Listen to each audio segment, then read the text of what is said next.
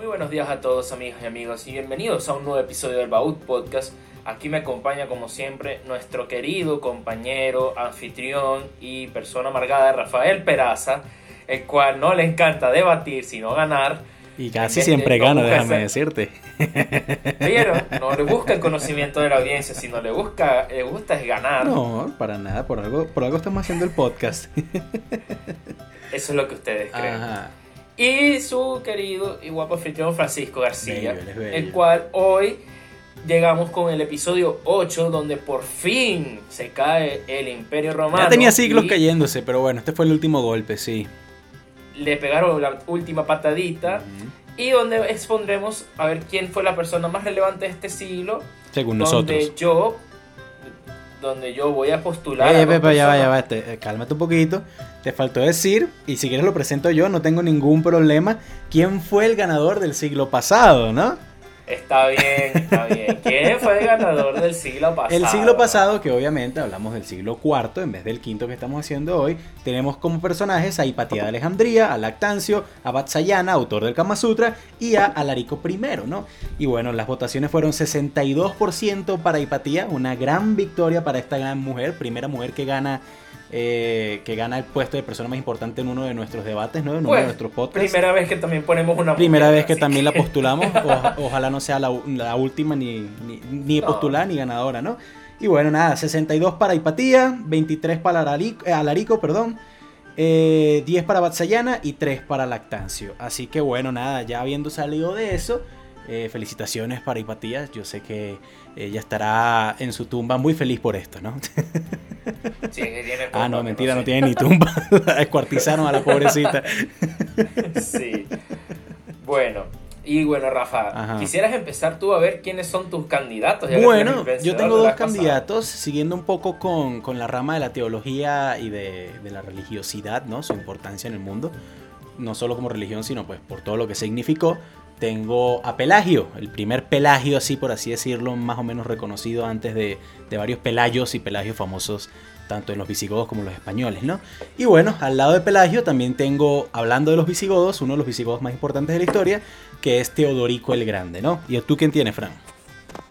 Bueno, yo por mi parte, yo voy con un candidato bastante difícil. hoy quiero ser abogado del diablo. Voy con Atila, el rey de los unos. El azote de Dios. A azotar a todos los católicos de Peraza. ¿Quieres azotar a católicos? Coño, cuidado, te vuelves católico más bien. Ajá, entonces.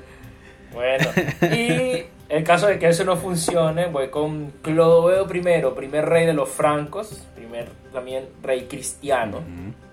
De los francos, no primer rey cristiano en general. Solo por si acaso. Yo, sé que esa no era tu intención, pero de pronto mucha gente lo, lo, habrá interpretado así, por eso la aclaración. Bueno, ese era el segundo apellido. Ok, excelente. Bueno, nada, ¿quieres que comience yo o comienzas tú?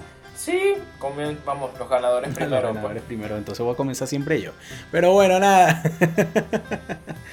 Quiero comenzar con Pelagio, que es un personaje que ni tú ni yo conocíamos antes de, de hacer la investigación, sinceramente. Eh, pero del cual realmente me llamó mucho la atención, porque así como muchos de los griegos y romanos que hemos hablado en el pasado, el trabajo de Pelayo fue muy fue borrado en gran parte de la historia por la propia Iglesia Católica, a pesar de que era un monje un monje cristiano, ¿no? Pero bueno, Pelagio ah, no es romano como tal, ya en el momento cuando él nace, él, es británico, nace en lo que hoy en día es entre Inglaterra y Gales, no sé, no sé es muy seguro todavía. Em, y él comienza a migrar, ya en esa parte del mundo ya no, ya no, ya no estaba presente el Imperio Romano, ¿no? Él comienza a migrar para aprender sobre pues, su pasión, que era Dios, que era la religiosidad, ¿no? Y bueno, te imaginarás entonces una persona de, de, orígenes humildes viajando por el mundo para aprender sobre Dios y se encuentra con todas las degeneradeces que había en el Imperio Romano en ese momento. Se encuentra con toda la... que si pagabas para ser un santo, entonces podías pagar para, para, para ganarte el cielo, ¿no? Comienza. Eso fue después. No, pero eso tiene desde hace bastante, acuérdate. Ya, ya, Los ya. de la iglesia católica es un pedo más adelante. Pero no, eso de todas formas pasaba. O sea, tú podías ser simplemente patrón de la iglesia pagando, ¿no? Y más en estos momentos que coño, el imperio estaba totalmente destruido. Y bueno, nada, y él comienza a escuchar cosas que pues, realmente, a pesar de que uno podía ser monje y religioso en la época, las Biblias como tal, una, una, Biblia física era muy extraña conocerla en cualquier parte del mundo, ¿no? Solamente ese libro tenía que ser transcrito a mano por, todo, por cualquier tipo de monje, pero bueno, no, no, había muchas copias. Y cuando él por fin... No, y que había mucha gente También, exactamente. Cuando él por fin consigue una y comienza a leer y, aprende de, la Biblia y de la Iglesia Católica estando en Roma, se da cuenta de la cantidad de groserías y barrabosadas sin sentido que éste había leído en dicho libro, ¿no? Entonces él comienza a decir cómo es posible que el pecado original haga que si un bebé inocente se muera de nacimiento o un año después sin ser bautizado se vaya para el infierno. Eso no tiene ningún sentido. O cómo es posible entonces que solamente antes, después de Cristo es que la gente iba para el cielo. ¿Qué pasó con toda la gente que venía antes? O cómo es posible que toda la humanidad por el resto de la historia pagara por los pecados de un solo pendejo que decidió darle un mordisco a una manzana y quitarnos la inmortalidad y el... y el paraíso, ¿no? Esto, esto realmente no, no, le encontraba ningún sentido. Y es muchas cosas de, las que, de, lo que nosotros hoy en día pensamos, ¿no? Yo podría ponerme a hablar de, todos sus escritos, muchos se perdieron, pero pues muchos también sobrevivieron. Eh, pero no tiene sentido sin, sin, explicar qué fue lo que, lo que esos escritos impregnaron en la gente, por así decirlo, ¿no?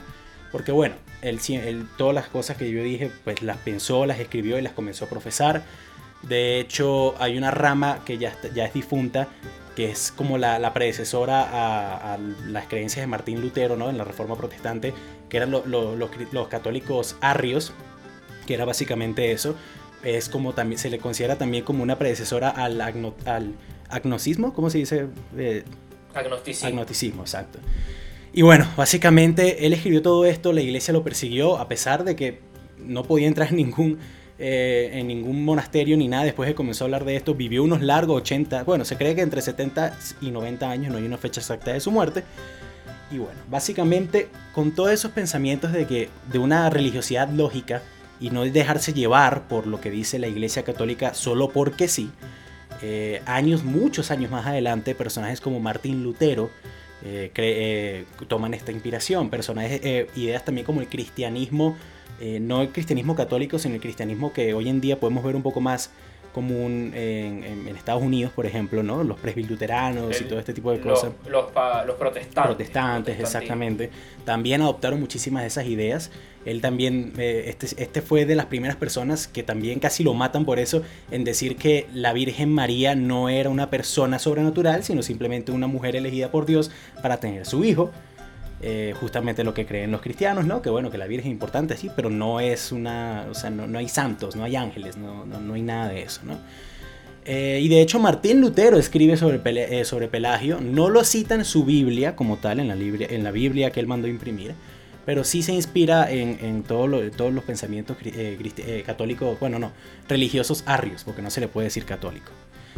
El agnostismo también, el agnosticismo también agarra muchísimo de eso, esas primeras ideas justamente de que, como te dije ya, no, no, llevar, no dejarse llevar y no tener una pasión y un fanatismo ciego por todo lo que dice la Iglesia Católica, porque muchísimas de las cosas que dice son unas estupideces y no tienen ningún sentido. Casi que sus palabras parafraseadas por mí. y ya, básicamente eso, ya será más fácil defenderlo y hablar un poco más de él, pero en el episodio pasado nos extendimos un poquito y hoy, hoy vamos a intentar no, no, no, no pasar la hora, por estamos, lo menos. Estamos practicando la síntesis. Exactamente. Ajá, entonces, ¿a quién presentas tú? ¿O quieres atacarlo de una vez? no, pues aquí vas a presentar a los dos de una vez. ¿Yo los dos? No, no, no, tampoco. Uno y uno. Bueno, yo voy primero con Atila el uno. buena, buena, buena oposición. Claro, tú me estás presentando un católico y tal, yo te estoy presentando el que. No le digas católico. No. Ajá. Bueno. yo te estoy presentando el azote de Dios. azote de Dios. la propia iglesia. Que mató más hermanos y visigodos que cristianos, pero bueno, ajá, entonces.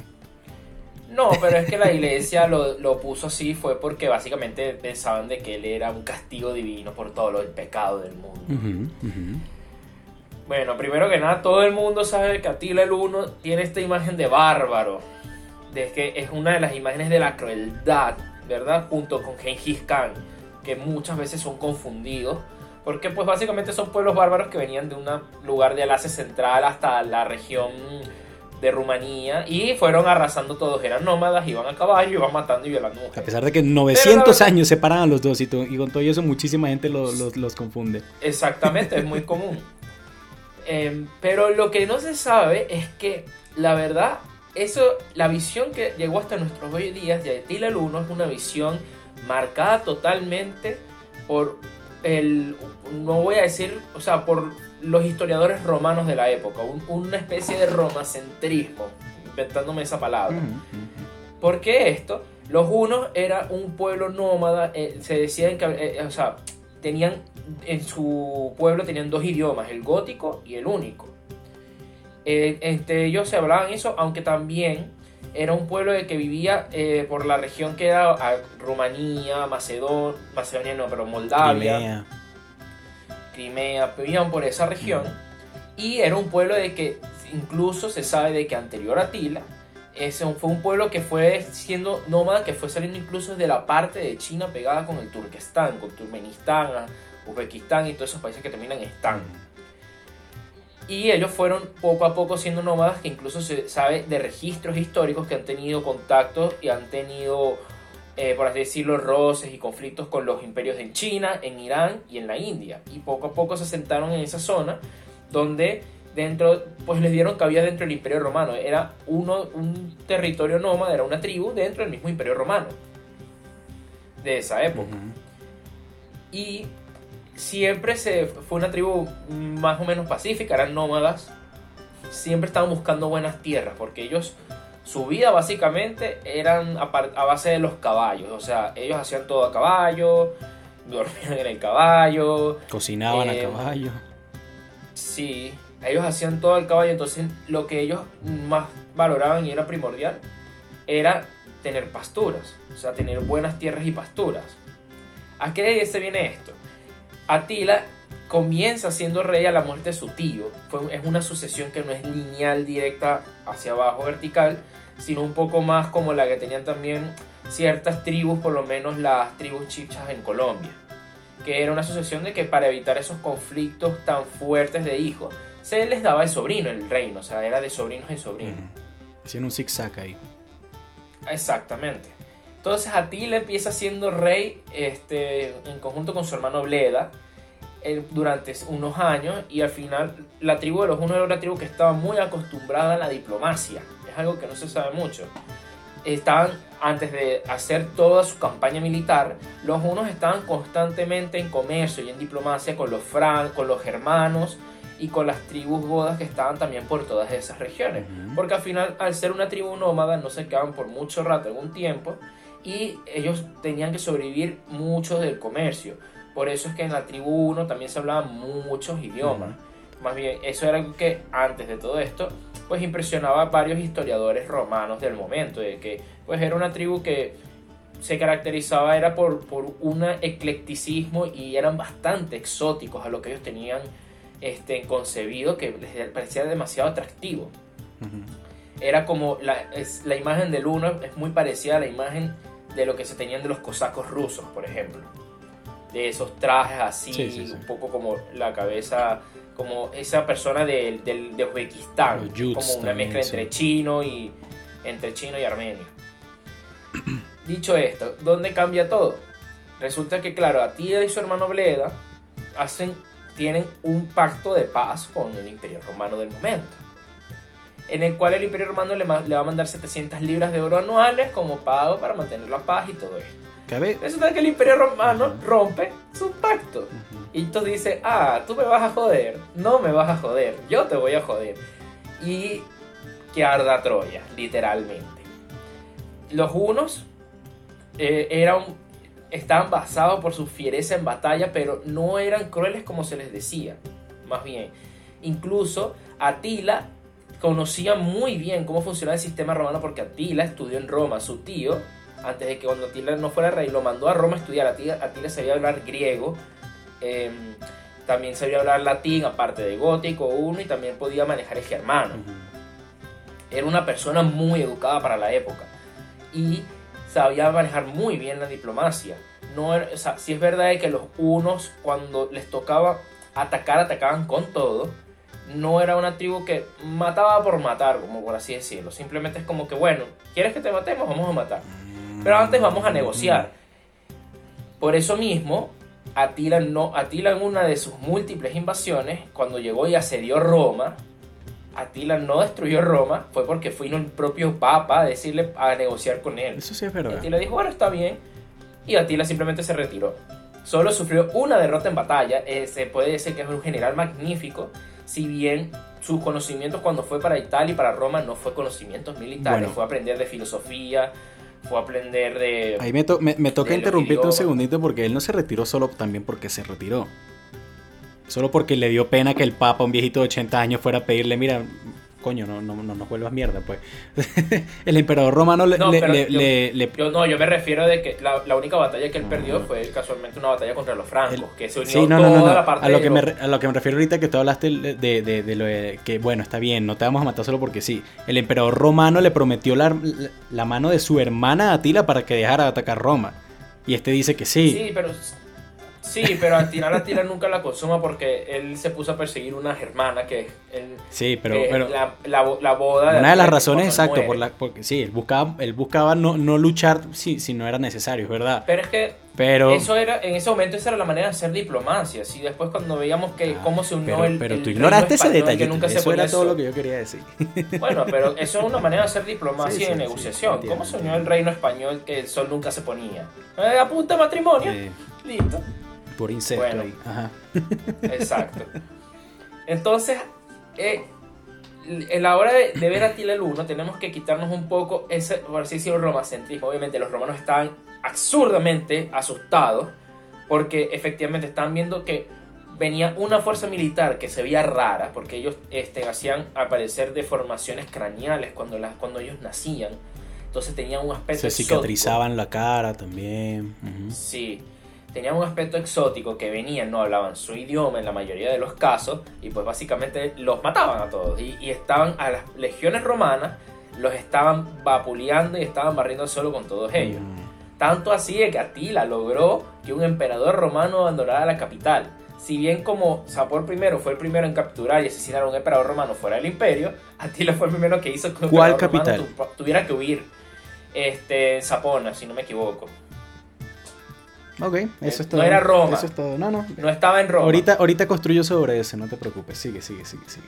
No estaba en No, no, Roma. yo sé. Era, Yo sé, yo sé, yo sé. Pero esa no era la capital abandonó. oficial de- del imperio para ese momento. Pero bueno. no, pero ya era un imperio romano que no estaba basado en Roma 100%. Mm. Era un imperio romano que ya se- desde que ya venían pasando desde hace Mm. tiempo se fue, por así decirlo, descentralizando. Ok, sigue, sigue, sigue. ¿verdad? Sí, sí, sí. Ajá. Ajá.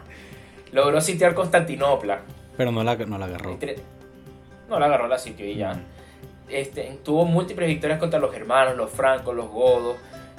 Pasó por París, recorrió toda Francia. Nunca se sentaron por su carácter nómada, efectivamente. Tenía un- simplemente estaba buscando era el lugar perfecto donde poder empezar a sentar su imperio, donde tuvieran las buenas pasturas, nadie lo quisiera joder. Y ahora me dirás, ok, es verdad, fue muy buen militar y esto, pero hmm, ¿qué tiene más eso para la historia?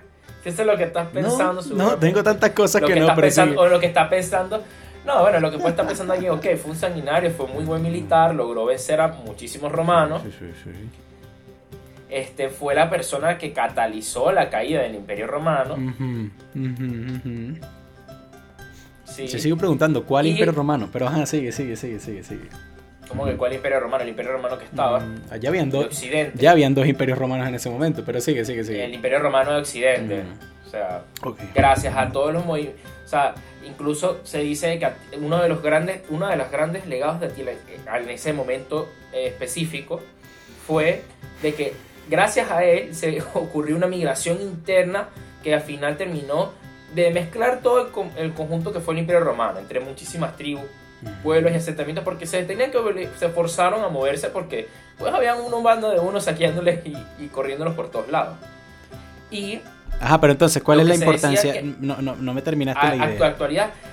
Claro, la cosa es que lo que mucha gente no se sabe, lo que tampoco este, muchos se, se llevó a la historia, porque se, le gusta verse la figura de Atila el Uno como una figura simplemente de un bárbaro, sin mente, sanguinario, que a punta de fuerza bruta logró hacer pues un desastre, básicamente. Un desastre, porque más y nada. Eso no era así, la verdad. Ajá. ¿Ah? No, sí, sí, sí, sí, sí, te estaba afirmando. Y eso la verdad no es así. La verdad es que uno era una persona muy culta. Se decía que dentro de la, esa, los historiadores romanos que fueron dentro del Imperio I, porque podían estar, ¿no? no los perseguían a los romanos dentro de un Imperio I. Este, filósofos como Prisco, que fue el que relató más este, todo lo que eran los unos, decían de que era una sociedad que vivía bastante civilizada, simplemente era muy exótica para lo que los romanos creían y por eso se les dotó de toda esta fábula y esta epopeya de los bárbaros viniendo de allá de, de Oriente y que este, tenían unos sistemas de comercio bastante avanzados para la época, de, de economía bastante avanzados para su época entre ellos mismos y que aparte lo que era Tila eh, era una persona que como gobernaba era un gobernante bastante humilde, si bien buscaba saquear muchos tesoros para su pueblo, él vivía en mucha humildad. No era un emperador, como así decirlo, ostentoso como otros que se crearon una estatua y pinturas y etcétera. No, la verdad lo que quedan de los unos y de Atila es todo lo que recabaron los historiadores romanos porque fue un pueblo que pues no soltó mucha, por así decirlo, mucha producción artística y literaria y filosófica. Algunos eran, como en todo el imperio, algunos eran analfabetos, de otros no. Pero incluso una, un cuento muy famoso sobre Tila Prisco es que Prisco se encuentra con un romano que fue tomado capturado preso en el Imperio Uno y al final él se logró mimetizar con los unos y al final decía yo no quiero volver a Roma, yo prefiero vivir acá, me vivo mejor aquí. Prefería vivir más con los unos, que es algo que sorprendió mucho a Prisco porque dice, ¿cómo vas a preferir a estos bárbaros que tu propia gente? Y dice, no, no, no, yo prefiero estar acá. Ajá, pero le- no quiero ¿cuál- volver a es la Roma. importancia tranquilo". Actual? Dicho esto, ya va, yo estoy hablando de esto, es porque es para ver la otra imagen de los unos y a partir de aquí viene ese legado. Se sabe muy bien, o sea, y es algo que se ha, apenas los historiadores han estudiado actualmente de que la configuración política que ocurrió después de la caída del Imperio Romano, todos estos órdenes, este, por así decirlo, de feudalistas, de los reyes, de cómo tratar sus sucesiones por sangre, de cómo tratar todas estas familias, la verdad es que lo agarraron de los unos. ¡No, mojón! ¿Cómo que no? Es así. Lo ha dicho más gente que más estudiosa inteligente que nosotros, pues yo solo estoy... A ver, dilo 10 lo que veces, a ver si te lo crees, ¿no? Es verdad, o sea, que lo que se dice que los imperios francos, germánicos, itálicos, los vieron, o sea, los, los élites vieron en el sistema, por así decirlo, de gobernanza y de diplomacia de los unos, que era bastante bueno y avanzado a la época, que claro, obviamente, eso fue, eso fue todo manchado durante toda la historia por el relato de los bárbaros, pero que hay muchos eh, registros históricos que demuestran eso así, Ujú. ¿Terminaste? que bueno, No, sí, pregunto, que pregunto, pregunto. gracias a ellos este, eso fue una de las cosas que junto con esos movimientos migratorios internos que ayudaron a configurar después esos imperios que pues se basaron porque si, si a esta gente le funcionó tan bien pues vamos a agarrarlo y a mejorarlo y que básicamente fue el puntapié aparte de que ellos ayudaron a tumbar el imperio romano el puntapié a, a básicamente lo que es la edad feudal que duró pues hasta la revolución francesa Ok, ok. ¿Terminaste tu, tu argumento de Atila? Sí. Mira, Fran, entiendo, entiendo el punto.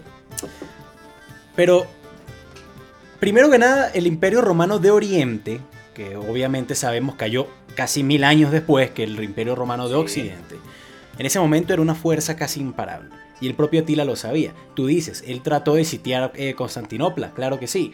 Pero no duró, sino creo que fueron cuatro meses ahí. Se dio cuenta que jamás iba a poder tumbar los muros y se fue. Más nunca volvió a atacar a la, a la Roma de Oriente. Ajá. Atila atacó Roma de Occidente, es verdad, pero Roma de Occidente, la eh, algo que mucha gente no sabe es que para cuando Atila marcha a Roma, porque marchó hacia Roma, no entró a Roma, porque bueno, ya tú lo contaste, No. pero marcha, Roma no tenía sino 80.000 habitantes que, da- que- que quedaban en la ciudad.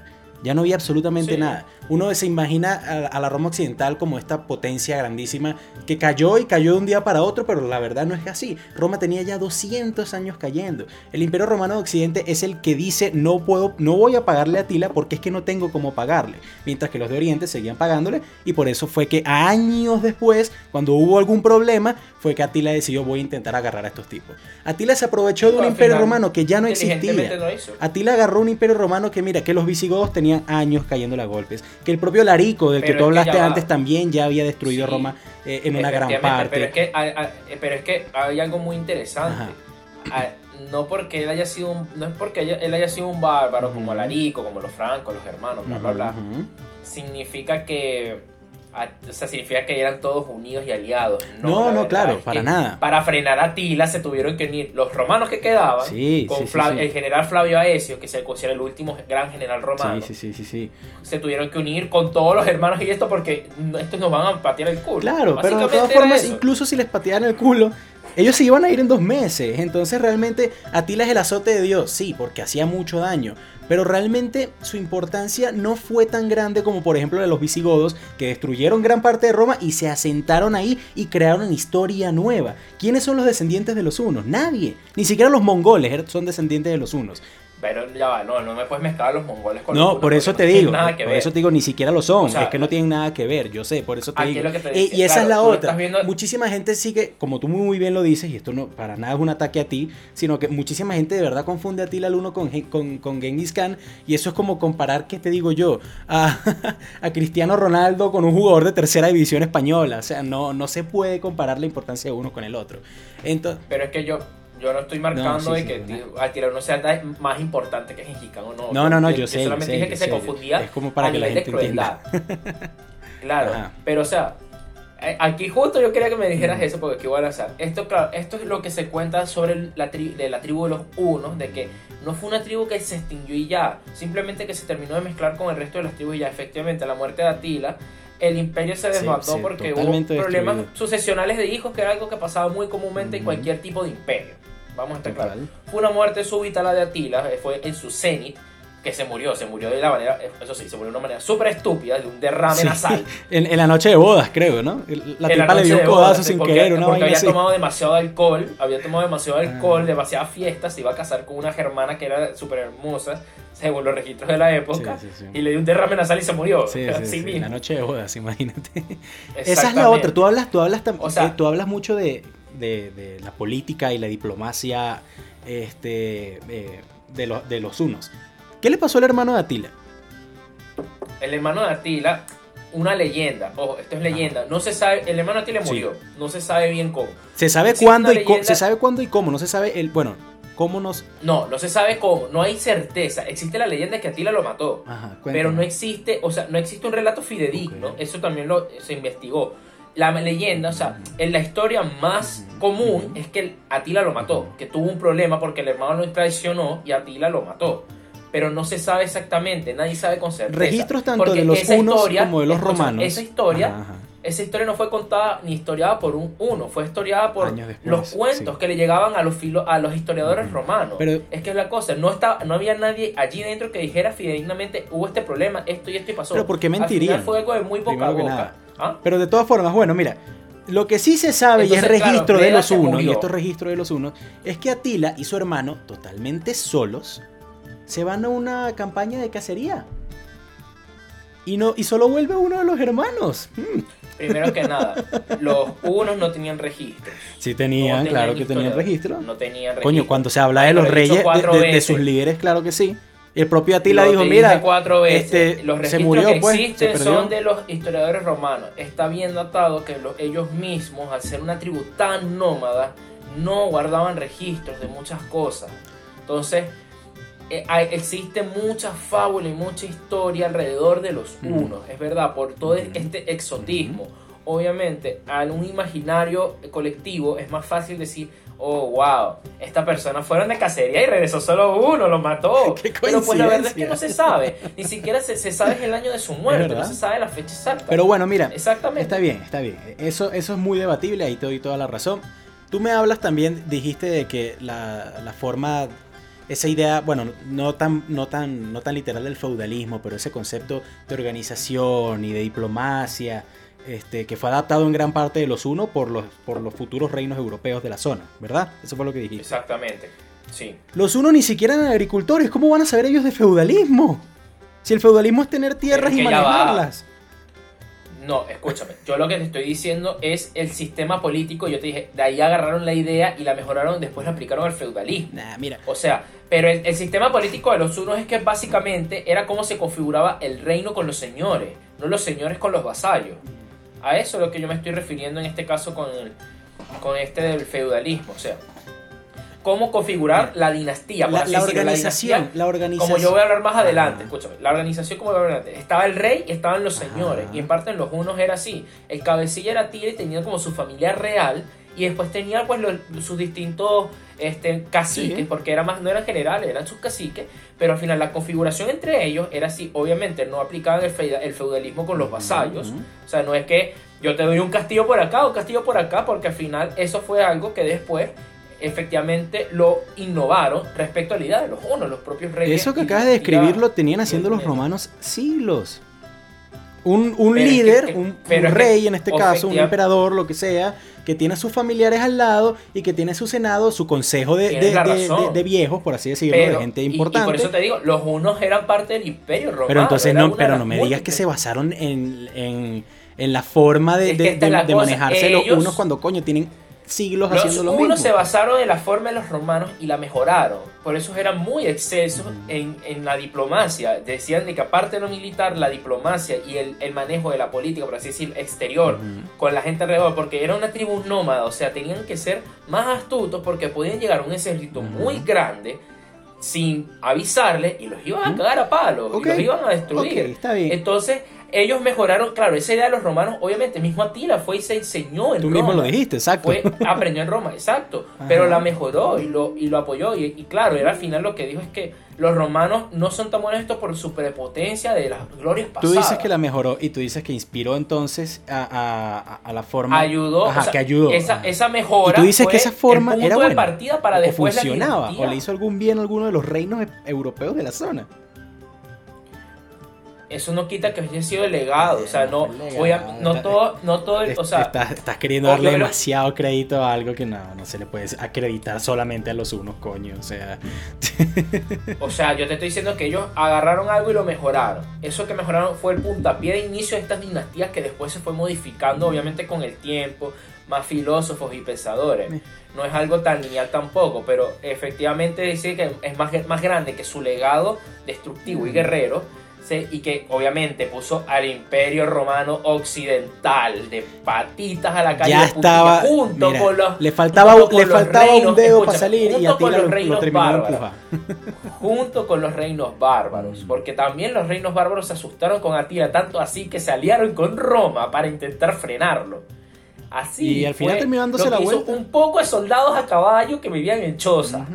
O sea, Sí. efectivamente. Pero de- ah, destruyeron, hicieron, un desastre y, y ya no hicieron más nada. Todo siguió, lo- todo siguió No, yo, es que esa es la mentira que se cuenta, claro, por esta visión del romocentrismo. Y aquí es cuando llego a la otra parte. También existen relatos y tratos que apoyan esta, teo- esta teoría de los unos, de esta diplomacia y esto, de esto. Y estos relatos no vienen de Roma, vienen de China y de Irán y de la India, porque fueron también imperios y grandes poblaciones y reinos que tuvieron tratos con los unos en su a cientos de años antes y de lo que se sabían de que efectivamente antes incluso de la influencia romana eran un pueblo que se, basaba mucho en la diplomacia y sabía un muy buen manejo político. Ok. Tú también hablas del comercio.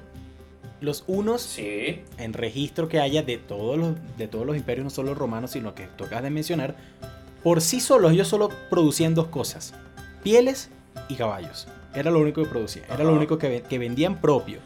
De resto, bueno, cabe destacar que en esa época un caballo es lo que ahorita para nosotros es un automóvil, una- un sí, pero camión. tú no o sea, puedes vivir solo de un automóvil, de de trabajo. todas formas, y no eran los únicos que producían caballos. De paso, tam- No, obviamente, pero eran los que De mejor. paso, los caballos, los caballos de esa zona, por lo general, no viven muy largas, no, no viven largas vidas, justamente por todo, todo lo que se les exigía, ¿no?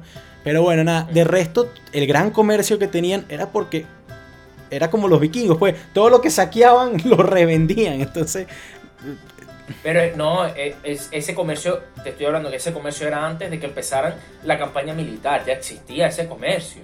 Y ya existía, por eso ellos sobrevivían, y por eso ellos, por las que sea, tenían cierta fortaleza como imperio, al ellos tener ya ese comercio y ese trato con los godos, los ostrogodos, los, los germanos. Entonces ellos ya podían realizar eso. Y o sea, tú me estás diciendo que solo tenían dos cosas, pero eran dos cosas en las que eran muy buenas. O sea, es como que ahorita en la actualidad existen dos países monoproductores, que obviamente con nuestros conocimientos modernos de ahora sabemos que un Estado monoproductor le hace a Venezuela, Arabia Saudita, etcétera, va destinado al fracaso, pero es que lo sabemos eso ahora. Estamos hablando de algo que pasó hace 1500 años atrás y con un mundo totalmente distinto al nuestro en el que en ese momento, pues, obviamente ellos no se tenían que encargar de una población de 30 millones de personas o de 60 millones de personas, eran simplemente 100 mil, 200 mil. Es muy distinto. Y que la verdad, eh, para la potencia el poder, por así decirlo, de trabajo y potencia, pues le funcionaba muy bien ser lo que se diría un monoproductor, que es simplemente caballos y pieles. vamos acelerando un poquito, creo que hemos hablado mucho de Atila. Pero de nuevo, o sea, realmente importante sí fue, como he dicho ya con, con muchísima gente de la que hemos hablado, ¿no? Pero pero no fue ni el más importante ni el primero en hacer las cosas que tú dices y su, legado murió yo, no dije, con él yo no, dije que fue el primero no no no bueno bueno bueno yo no dije que fue el primero dije que fue el mejor ah el mejor y yo estoy diciendo que esa es su ah. importancia en este siglo obviamente bueno nada y ya está bien hablando de Atila me parece muy curioso cuando cuando investigué un poquitico de esto Vamos al, siguiente personaje, que es Teodorico el Grande, ¿no? el primer rey visigodo con tierras estables. Y lo curioso es que yo no sabía. Eh, Teodorico nace como seis meses después de la muerte de Atila, bastante, bastante pegada una historia con la otra, ¿no? Como una continuación, si se le puede llamar así. Pero bueno, nada, Teodorico. por cierto, Atila le pateó el culo a su papá, pero ajá. Teodorico el Grande, ¿no? Eh, no se sabe con certeza exactamente dónde nació, se cree que es al norte de Italia. Eh, pero bueno, básicamente él fue el primer rey de los godos, de los visigodos y los astrogodos. Eh, en idioma godo. Ostrogodos. ¿Ah? Ostrogodos. Ostrogodos. Bueno, en idioma godo eso quiere decir visigodos son los del oeste y ah, ostrogodos son los del este, ¿no? Eh, sí, exactamente. Agarró a todas esas tribus que justamente Fran andaba mencionando cuando, cuando estaba hablando de Atila el 1 y dijo, mira, de pana que tenemos que ordenarnos, pues. y comenzó a ordenar a toda esta gente, ¿no? Él se vuelve rey bastante joven, si no estoy mal, tenía como 22 años. De nuevo, no había muchos registros en la época, eh, porque pues ya para ese entonces no existía Imperio Romano de Occidente. Eh, y el Imperio Romano de Oriente pues estaba bastante lejos como para preocuparse de ellos y todavía tenía que preocuparse de los sasánidos a la derecha, ¿no?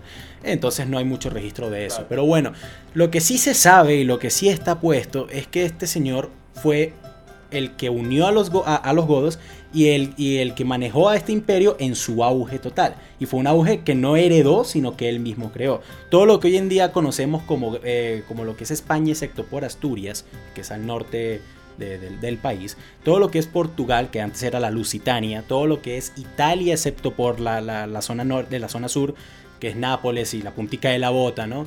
Todo lo que es gran parte del sur de Francia, todo lo que es Germania, todas estas zonas fueron unificadas por él. Tenía una población conjunta para el momento de aproximadamente unas 10 millones de personas, muy alta para esa, para esa época, ¿no? Y bajo su mandato, aparte de unir a todas estas tierras, comienza a darles esa, no independencia, sino identidad.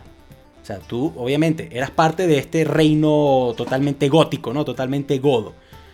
Pero de todas formas, aún habían como gobernadores en lo que hoy en día es España, habían gobernadores en lo que hoy en día es Lusitania, en Italia, y todos respondían a él. Por lo general en la historia, cuando, cuando un rey recibe el, el, adjetivo de grande, no, es por, no solamente es por, su, por, por, sus proezas, sino porque era rey de reyes. Por eso Alejandro Magno era rey de reyes, Alejandro el Grande, porque pues era rey de Macedonia, rey de, de, Persia, rey del norte de la India, y todos estos respondían a él. Lo mismo pasaba con, con, con Teodorico, ¿no?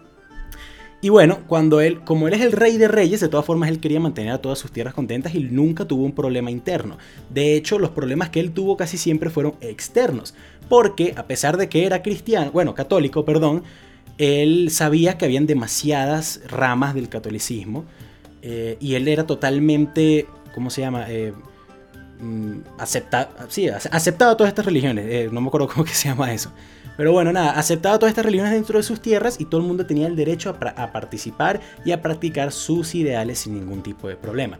Bajo él, él bajo su mando, él logró eh, expulsar, por así decirlo, lo que quedaban de los hijos de, Atila el Uno, por cierto, en la zona, expulsó a todos los que eran los unos, este, marcó la frontera muy, muy bien demarcada con lo que es el Imperio Romano de Oriente, eh, que en ese momento pues también lo querían joder porque pues él estaba controlando Italia y los romanos de, Oriente querían recuperar toda la gloria del, pasado imperio de Roma de Occidente. Pero, pero realmente lo más importante de este señor siempre va a ser el lograr unir a estas tierras godas y el darles lo que es realmente la identidad como tal. En el podcast pasado estábamos hablando de que, bueno, que Alarico sembró esa semilla hasta cierto punto, pero realmente fue Teodorico el que cuidó el árbol y el que lo hizo lo que fue. Eh, todo lo que son los, los visigodos en lo, que eh, era, en lo que hoy en día es España, realmente vienen de, esa organización que él armó. Todo lo que, son, todo lo que eran los visigodos en el sur de, Francia y en el norte de Italia viene de eso que él armó como tal. Teodorico el Grande, ¿verdad? Teodorico el Grande, sí es. Porque... Ese no fue el mismo que fue más bien rey de Italia. Y también de España. Te estoy hablando que él unificó todo a, los ah. visigodos y a los astrogodos. Claro, es que lo que te digo, si no, se cree que él nació en el norte de Italia. Pero, ajá, pero de todas formas eso no quiere decir que él haya fundado el imperio visigodo en España, que más adelante se habría convertido en lo que fue pues, España como tal, ¿no? Lo que eran los reinos de Castilla, Aragón, Asturias y todo esto, todas estas zonas. De hecho, Teodorico alcanzó a, codearse con, tu personaje, el rey de Francia, no me acuerdo exactamente cómo es que se llamas. Eh, pero bueno, o sea, se podrá hablar muchísimas cosas más de este señor. De hecho, fue tan importante y aquí utilizo el mismo argumento muy válido, sinceramente, que utilizaste tú con Atila, de que los, los, romanos de Oriente seguían viéndolo como bárbaros, ¿no? Él, era un bárbaro para, para los romanos de Oriente. Y años más adelante, siglos incluso, después de la muerte de, Teodorico, cuando, cuando los romanos de Oriente retoman Italia, todo lo que él había construido, que mucha gente cree que la arquitectura del norte de Italia es totalmente romana, no, los visigodos también eran muy buenos construyendo, todas esas, eh, él tenía mosaicos y todo ese tipo de cosas, todo. fue borrado. De hecho, nada, hoy en día solo tenemos una imagen de Teodorico y que fue plasmada en una, en una moneda. O sea, solo tenemos los registros de la moneda que después de limpiarla vimos cuál era la imagen de teórico, porque todo lo que él había construido y a su imagen, por así decirlo, siglos después fue destruido por los propios romanos, ¿no? Pero bueno, básicamente mi argumento es ese. Si no fuera por este señor, realmente nunca, no, bueno, no nunca, sino que hubiéramos tardado mucho más en tener una, idea de lo que podía ser unos reinos godos, ¿no? Y todo eh, en la zona y todo lo que pues más adelante surgió de estos. Bueno, te doy el punto porque dijiste el reino es godos. Mm, yo nunca dije algo más que no fuera godos, exacto. Claro, exactamente. Es, un, es un muy buen detalle que hayas incluido esa palabra. Los francos y los hermanos no eran godos. Ajá. Exactamente. Pero ya, déjame hablar, coño. estoy, estoy adelantando tu argumento, chico. Porque obviamente lo que tú dices aquí, claro, una concepción de los reinos godos, porque lo más probable es que si no, pues hubiera pasado lo mismo más adelante. Con, con el primer rey de los francos, con Clodoveo, que es mi personaje, y ahí me meto yo. Dale, dale. Está bien porque aquí los podemos poner como una pelea de boxeo. tenemos aquí a, a, ¿cómo decirte? A Ali contra Tyson, así mm, parejito. Pesos pesados, igualito. Muy bien, tú me estás diciendo que claro, Teodorico el Grande. Primero que nada, es verdad que, o sea, no te voy a negar su importancia uniendo al reino a los ostrogodos, los godos, los visigodos, bla, bla, bla. A los vándalos también, se me había olvidado, perdón a los vándalos, pero que incluso también este, pues, se le consideró un nuevo Trajano o Valentiniano al momento de su reinado por toda la paz. ¿Y tú crees que ese Trajano es malo, cuñu? no estoy diciendo que sea malo. Ya, espérate, ya va, ya tú vas a saber cuando le voy a tirar miedo. Pero dicho esto, también es una figura así como ocurría en este caso con Altira, que está realzada con muchas leyendas, con mucha fábula, mucha epopeya de cosas que tal vez pudo haber hecho, tal vez no, está muy, este, por así decirlo, mitificada, ¿verdad? Y que al final, pues, o sea, también luego, a su muerte, dejaría un imperio que igual se seguiría dividiendo, por más que sea con ese problema entre sus hijos y demás, Eso no es mucho de jugar porque igual que eso pasa con todos los reinos. Claro, igual que Atila, igual que... Eso pasa con todos los reinos. Era muy raro que no pasara Con todos los reinos, o sea, con todos los reyes buenos. Por lo general nunca le seguía uno bueno, exacto. O sea, no, bueno, no había que le siguiera uno bueno, no. Eh, era como que nunca se mantenía exacto, su unidad. Estable, sí, sí, Pero dicho esto, yo quiero poner... Claro, yo aquí voy a poner al nivel de tus argumentos y hasta más importante pues a Clodoveo I, el primer rey de los francos. Ah, pues, voy a empezar con su legado. Ahorita en Francia se le considera el fundador de Francia, de lo que hoy se conoce ese territorio como Francia. Es verdad que ya existía la Galia, existían los territorios, pero la configuración territorial de lo que sería Francia lo hizo primero Clodoveo I. Fue el, alguien que no, no se guió, por así decirlo, con esta, eh, este lazo en de ser todos godos, como Teodorico, Sí, no sé por qué no era tan así con los galos. Habían alamanes, habían este, francos, burgundios, eran tribus que eran, por así decirlo, no tan hermanadas con ellos mismos. Y él simplemente las conquistó todas y creó Francia. Ya ahí tiene un poquito un mérito más grande. Y es una Francia, la configuración territorial de Francia que se mantiene hoy día, porque obviamente, como podemos ver después, este, España más adelante la invaden los musulmanes y pues ya se aleja, la, su cultura se aleja más a lo que serían los godos. Igual la cultura italiana después influenciada por más cosas. En este sentido, y por eso es que uno cuando va hoy en día España e Italia se parecen en muchas cosas, efectivamente, tienen ciertas diferencias, pero tienen al medio Francia y Francia en, cuestión cultural es muy distinta a lo que es España e Italia. ¿Por qué es tan distinta? Pues en parte es por esto que hizo pues antes aparte de ser tribus diferentes en un principio, pues por lo que hizo esta persona que es Clodoveo I, que posteriormente eh, para su, una modernización de su nombre que se le dio en la Edad Media era el nombre de Luis. De ahí es donde viene. Luis. A partir de ahí, Luis. A partir de ahí es donde vienen estos nombres de por qué los reyes franceses les gustaba llamarse Luis. Pues ah, porque él es el, el Clodoveo I, el rey de todos los francos.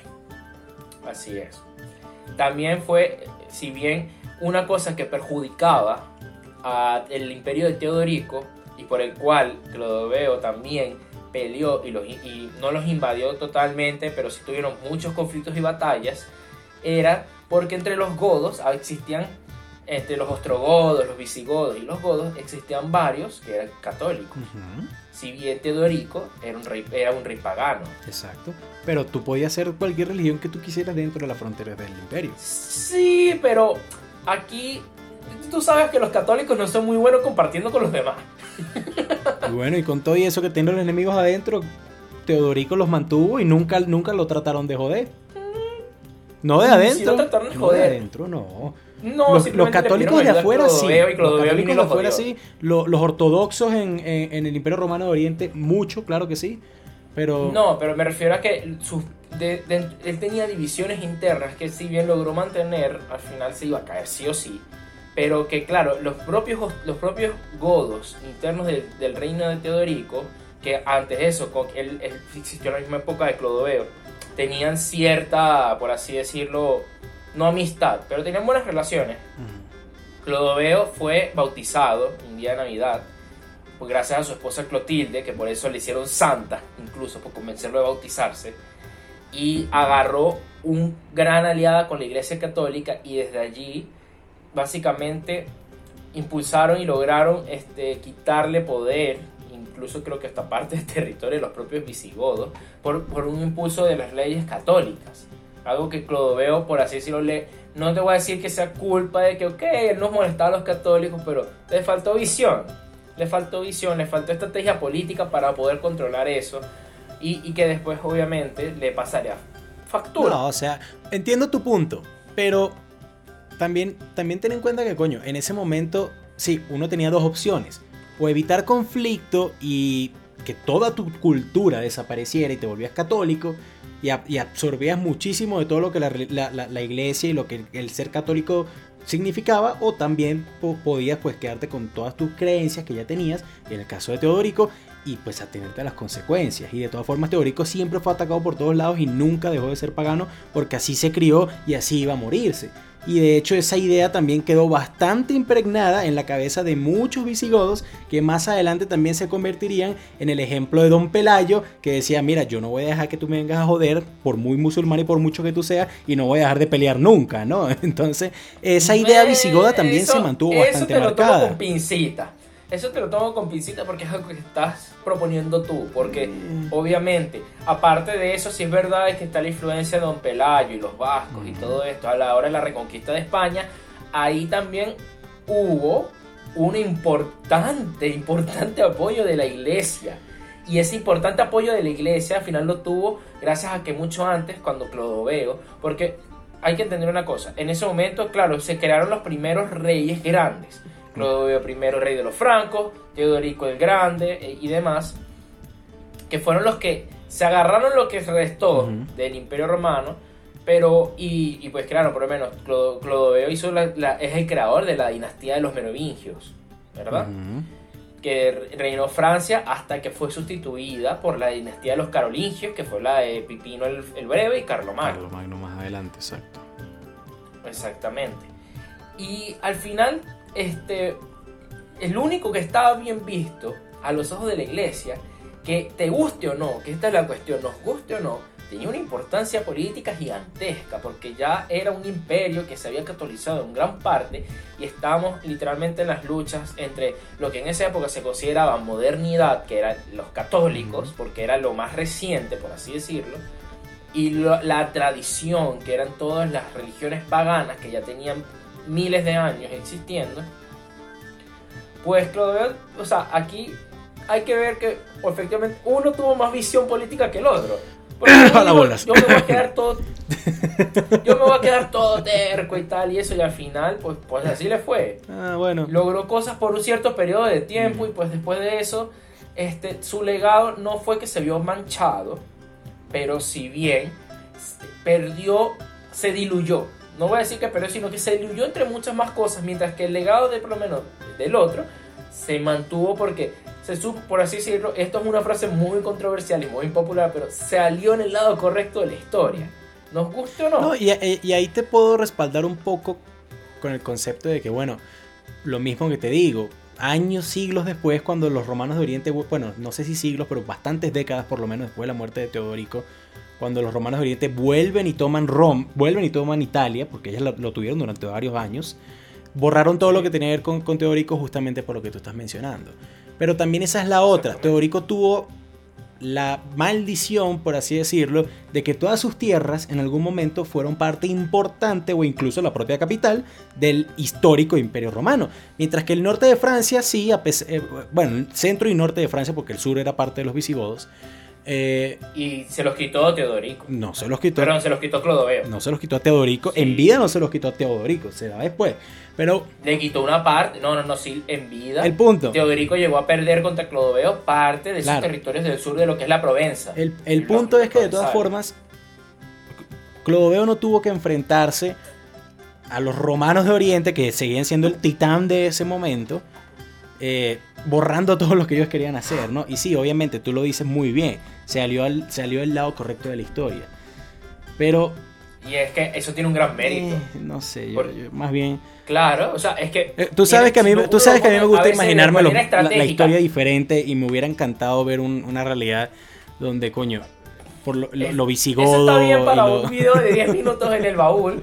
Pero aquí No, no, por eso te digo, por eso te digo. Yo creo que la curiosidad Estamos- en tenemos- ese- Poniendo las pies en la cabeza. La curiosidad en ese sentido creo que me gana, ¿no? Eh, Claro, y no te lo voy a, no te voy a quitar eso. Mm. Y es que por eso mismo la figura de Teodorico está más alzada, por lo menos eh, en, la, en todo lo que fue las leyendas y las fábulas germanas, que la de Clodoveo. mm, Pero a la hora de hablarse en datos duros y en acciones y en estrategias, pues uno al final lo que conquistó y lo que logró, si bien su dinastía duró unos 200 años nada más, pues se mantuvo. Por más que después llegó hasta Car después, y después, esta después, desde ese punto fue el epicentro en el cual se armó un nuevo imperio que le haría frente, no era su dinastía, es verdad, pero que le haría frente a, pues así decir, al poder de ese imperio romano de Oriente, que sería el imperio de Carlomagno mucho más, a- mucho más adelante. Ajá, ok. Y que, y que gracias a... Y que y al final, ¿cómo, cómo o sea, uno pudiera decir, no, pero es que, ajá, los, los carolingios fueron los que fueron más poderosos haciendo eso, fueron los más inteligentes. Pues no, al final lo que una de las cosas también muy, muy al favor que tuvieron es todo el poder político y las masas que movió mover la Iglesia Católica, porque es que tenemos que entender una cosa. En una época donde el 95% de la población no sabía leer, o sea, la, y la, ge- la gente, todo, eh, era muy crédula y todo, absolutamente todo se lo creían al cura que estaba en su pueblito. Sí, sí, sí. Y iban, escuchaban al cura que le decía va a pasar esto y esto y esto. Y obviamente el cura no era huevón. O sea, el cura sabía eso. Porque la iglesia sabía eso. Y la, y la iglesia como un instrumento de manipulación, como ya se había venido diciendo de antes, un instrumento de manipulación política y un instrumento político. Esto fue lo que dio pie a que empezara la Edad Media, la Edad Oscura, en donde la iglesia, el poder político de la iglesia era absurdamente grande. por eso nos hacía Y falta los godos. Era tan jodido, era tan jodido ese poder que pasaba fronteras de reinos, cosas que ni los propios reyes lograban hacer en esa época. Es verdad, es verdad. Pero bueno, nada. eh, no me dijiste nada de Pelayo. Una cosa que también se me olvidó mencionar es que Pelayo Que, fue. pues, sí, Pelayo introdujo el concepto de, de libre albedrío a la iglesia. A pesar de que los religiosos no le, los católicos no les gustan aceptarlo, eh, para ellos no, no existía ese concepto desde antes. Él lo puso y años después fue que los católicos comenzaron a adoptarlo en su doctrina, por así decirlo, ¿no? Y que justamente en lo que se basa también muchísimo la libertad de elegir y la libertad de, de decidir por ti mismo y no ser un siervo de, de- una, de una iglesia, ¿no? Eh, justamente en eso se basa también por la- las creencias de Martín Lutero y también muchísima parte del éxito político y, y de, de los británicos más adelante, ¿no? En el, el de no, no Bueno, pasarle por... No metas a los británicos en eso porque... Los británicos que eran, eran protestantes, de, de ahí viene todo de Martín Lutero. no, pero ya va. Los británicos se convirtieron protestantes básicamente porque... Sí, porque un rey estaba cachondo y entonces quería divorciar. bueno, cachondo no, quería tener O sea, hijos. ah, sí y no. Escúchame, ya va. Escúchame ahí. Los británicos, o sea, no, no metas ahí estas cosas de Pelayo porque los británicos, más allá de eso, los británicos Era inglés, desde por toda cierto. la vida, al ser una isla, desde toda la vida, sí, pero ajá, desde toda la vida, nunca les ha gustado hacerle caso al resto de Europa. Eso Lo vemos ahorita con el eso sí es Brexit. cierto. Nunca les ha gustado hacerle caso al resto Pero de Europa bueno, sí, una sí. isla. Independientemente del concepto de libre al albedrío introducido después- a la, a la Al religión. final el cisma se dio fue porque pues básicamente el rey británico dijo yo no quiero hacerle caso a la iglesia Sí, chao, hago mi propia iglesia porque soy un rey y Dios me lo y agarró eligió". justamente la religión en la que se basa muchísima de, de las enseñanzas de justamente de Pelayo, otro inglés, cabe recalcar, ¿no? Eh, pero bueno, nada, eso es un detalle que se me había olvidado mencionar, lo, de, lo del libre albedrío. No sé si quieras ya para finalizar decir algo. Sí, a- a- algo de Pelayo ya. O sea, está bien y es verdad que tal vez pudo haber su, su, su legado pudo haberse sido mancillado por la iglesia. Pero al final tampoco es el primero ni el que ha tocado esas ideas mejor. Ahí existe Santo Tomás de Aquino, que es el considerado de los filósofos teólogos más importantes en la historia de todo el que- catolicismo y protestantismo y de Pelayo todo. no agarra nada de lo de Santo Tomás de Aquino, que seguía respetando todas las Pero es que creencias. Santo Tomás de Aquino fue después. Ah, bu- bueno, imagínate entonces cómo va, cómo... Te estoy diciendo de que no, no, o sea, entre todo lo que sea, cuando el momento de hablar de teología, o sea, ¿En qué año fue entre San- los primeros tres y entre los primeros cinco. Santo Tomás de Aquino creo que fue por los ¿En militares. serio? Ese que decía antes, no sé por qué. Sí. Pero bueno, ajá, entonces. Y, o sea, este, por menos, eh, también estuvo por lo menos Orígenes, cuando fue el que yo hablé hace dos capítulos. O sea, que fue alguien también bastante perseguido por sus ideas y tal, y un poco revolucionario, y que al final fue adoptada, fue adoptada tal vez no por los protestantes, pero sí por los cristianos coptos, por ejemplo, directamente. Y él era de Alejandría, y lo adoptaron los coptos, que son los, que, los cristianos de Egipto, básicamente. Pero por más que sea, o sea, tienen mm, su nivel de influencia no logró ser tan fuerte. O sea, que si bien lo agarraron muchos los protestantes, pues al final de todo hubo otras personas que agarraron también esos conceptos y tal vez no de él mismo, sino simplemente aquí hay una cosa, la teología tiene una cosa muy jodida. No, los, los teólogos nunca se basan en trabajo de otros teólogos. Siempre van a la Biblia y de ahí ellos hacen sus Pero es cosas. que este no sea, era teólogo, es importante también re- recalcar. ¿Ah? Él no era teólogo, él no, o sea, él estudió la Biblia y decidió, esto es pura basura. Bueno, pero yo estoy diciendo teólogo como en su acepción de cualquier persona que estudie una mm. religión. Y si estudió la Biblia, pues se convierte en un teólogo, no necesitas un título universitario. Ahorita sí, pero en esa época cualquier persona que fuera un, es como un filósofo, es alguien que estudia el conocimiento, básicamente un o sea, un teólogo estudia la religión, se le puede considerar un teólogo en ese momento más arcaico. Pero en este sentido los teólogos no es como que, ah, mira, tal teólogo en tal lado dijo esto, voy a trabajar esa idea, así como hacen muchos, por lo menos, filósofos con sus teorías y las van adaptando y alargando así. Por eso dice que hay un punto de partida. En el caso de la teología no, porque el punto de partida siempre es la Biblia y cómo la interpreta. Y en ese sentido, obviamente, Martín Lutero, como tú bien dices, claro, se pudo apoyar en los postulados de Pelayo, pero también se apoyó, es como que ya hubo alguien que difirió.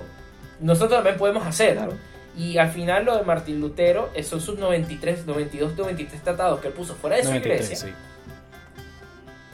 Que fue al final, y al final eso él lo sacó fuera de la Biblia. No, tampoco es que es que Pelayo en tal año dijo esto, pues le estás otorgando concesiones que eh, tal vez son muy, muy estrechas. Un hilo muy estrecho que no sé si te estás inventando no, no, Te, lo juro que no, porque te pasé incluso los artículos que, para que tú mismo los vieras. Bueno, ponme los cositas a pues. no, coño, o sea, si tú me vas a hablar de, de, de no exagerar, sino de darle demasiado crédito a alguien, coño. Nunca había escuchado realmente, gracias a ti, la Luna, entonces, la inspiración de la, organización política de Europa. Bueno, pero hay estudios respecto a ello. Y también te los puedo pasar si quiero. Te lo paso y lo pones en la descripción. Pero bueno, amigos, ustedes ya saben qué hacer, ¿no? Este, les dejamos en la esquina superior derecha de, de su pantalla eh, las votaciones para que ustedes elijan entre Pelayo, originalmente Pelagius, pero bueno, lo ponemos en, el español para que sea un poco más fácil. Eh, Teodorico el Grande, también teníamos a Atila el 1 y a, y a Clodoveo, siempre se me olvida el nombre. No sé si quieres invitarlos a, Spotify y, y recordarlo del Patreon y todo eso. Que escuchen esto en Spotify, donde no tienen publicidad de YouTube. Exactamente. Y pueden escuchar los capítulos unas horas antes de su estreno original. Y que ya probablemente para la próxima semana vayamos a estrenar el Patreon, así que también estamos escuchando igual todas sus opiniones y eso, estamos pendientes leyendo los comentarios. sale bien, sí. Así que bueno, nada, mis amigos. Eh, nosotros fuimos Rafael Peraza, Francisco García. Recuerden que solamente somos dos pendejos debatiendo por cosas que no tienen sentido hoy en día. Así que no se lo tomen tan a pecho. Somos dos amigos. No crean que, que nos caemos mal ni nada. Simplemente es la forma en la que nos comunicamos. Eh, Igual me caes mal, Rafa. Así que nada, amigos. Espero que tengan muy buen día. Y nada, pues nos vemos en la siguiente edición de este podcast.